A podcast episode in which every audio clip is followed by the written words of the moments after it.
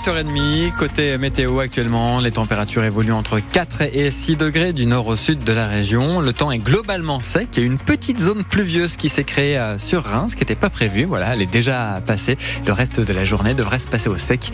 Les prévisions euh, complètes, c'est en fin de journal.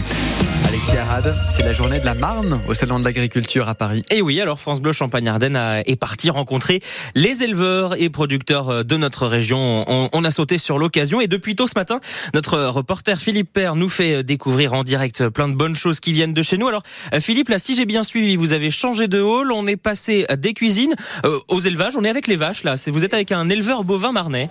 Exactement. L'odeur euh, est nettement différente. Oui, ça Là, ça sent l'étable. Je suis pavillon 1, toujours euh, Paris Expo, porte de Versailles, avec en face de moi Michael Marlette. Bonjour. Bonjour. Éleveur bovin dans la Marne à Cluny, c'est ça? C'est ça, euh, pas, pas, très loin de Reims, à 25 km de Reims. Hein, donc euh, en bord de vignoble, nous, nous avons un troupeau de 170 vaches charolaises. Euh, que nous élevons bah, dans nos prairies. Quoi. Et là, cette année, c'est votre deuxième participation au Salon de l'Agriculture, c'est ça? Oui, donc euh, deuxième participation avec le même taureau, donc Oural, hein, qui avait fait forte impression les dernières. Et aujourd'hui, bah, il est encore présent. Il fait partie des deux plus vieux taureaux euh, dans la section euh, charolaise. Hein, donc, euh... Vous êtes nos yeux, Michael Marlette, ce matin. Parlez-nous de Oural. Il est pas loin. Alors, c'est pas lui qu'on entend, mais là, on le voit manger la paille. Qu'est-ce qu'il fait Oural Eh ben là, donc, euh, vous savez, le salon, il ouvre ses portes à, entre 9h, enfin 9h, 10h. Donc nous, le matin, bah, 5h du matin, on vient, on le nettoie, on le lave, on les sort euh, se défouler dehors, on nettoie tout la litière, et puis là, euh, on vient de leur mettre à manger, donc il est en train de se nourrir euh, de foin. Bon, euh, Oural, sa deuxième participation au concours général agricole, c'est encore un échec, mais racontez-nous un petit peu comment ça s'est passé. Pas vraiment un échec, ah. parce qu'en fait, euh, donc dans sa section, il y avait six taureaux là. Hein. Euh, comme je l'ai dit déjà, donc il fait partie des plus vieux, donc il est un petit peu moins frais que les plus jeunes. Et euh, il a eu un petit souci technique il y a un mois, donc il a boité, il a eu un problème à une patte, donc on l'a soigné, mais ça l'a un petit peu défraîchi. Et aujourd'hui, pour être bah, premier au salon, il faut zéro défaut, zéro problème. Et bon on était dans le coup. Hein. Il n'y a pas vraiment euh, d'écart, euh, on va dire, sur le physique, mais ça se joue au mini détail après. Bon, j'ai été mauvaise langue, donc on souhaite le, le, meilleur à Oural et sa petite erreur technique. Vous, le salon, c'est jusqu'à la fin de la semaine.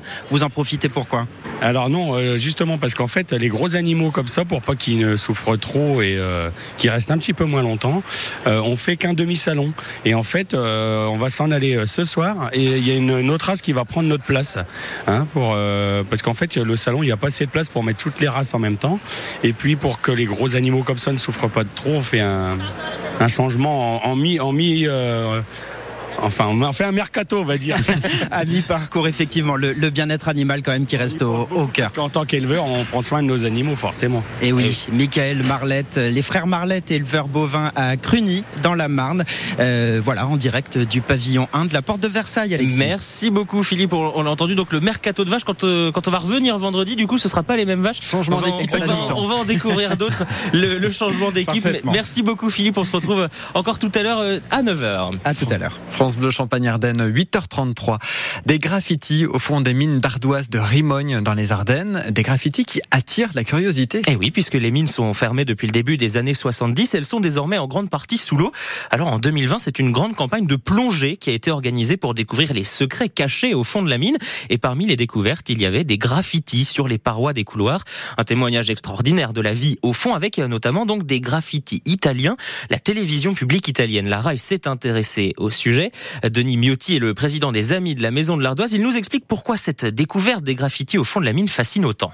Les gens ont laissé une trace de leur passage dans les galeries pour montrer que, où ils ont travaillé et qu'ils étaient fiers de venir travailler à cet endroit. C'est l'historique de la commune, c'est l'historique de toutes les familles de Rimogne encore actuellement. Hein. Donc c'était la, vie du village. Il y en a, il y en a en français, il y en a en italien, euh, on en a trouvé quelques-uns en, portugais.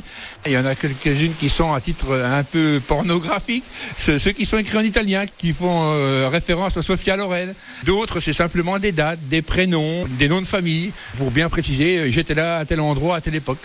Enfin, on en a trouvé partout, donc euh, c'est sûr, euh, allez, 200 ans d'histoire. Et la télévision italienne donc qui est venue tourner à Rimone, c'était en fin de semaine dernière pour faire découvrir ces graffitis de mineurs italiens. Et si le permis de conduire n'était plus délivré à vie? Le Parlement européen se penche aujourd'hui sur la question, une proposition d'une visite de contrôle médical obligatoire tous les 15 ans pour autoriser la conduite, des contrôles supplémentaires, des discriminations vers les plus âgés, même tonnent certaines associations, 40 millions d'automobilistes a lancé une pétition. De son côté, Karima Deli, la députée européenne écologiste qui porte la mesure, met en avant les 20 000 morts et 160 000 blessés chaque année sur les routes en Europe. La mesure de ce contrôle médical obligatoire est déjà appliquée dans une douzaine de pays européens qui explique, qui exige l'obtention de certificats d'aptitude à la conduite à différents âges. Et Lyon-Strasbourg, là c'est l'affiche entre clubs de Ligue 1 du premier quart de finale de la Coupe de France. C'est ce soir à Lyon à 20h45 avant euh, l'entrée des outsiders. Ce sera euh, demain pour euh, Rouen, équipe de nationale contre Valenciennes, équipe de Ligue 2. Et puis le petit pousset encore en course, le Puy, club de national 2 jouera contre Ce sera jeudi.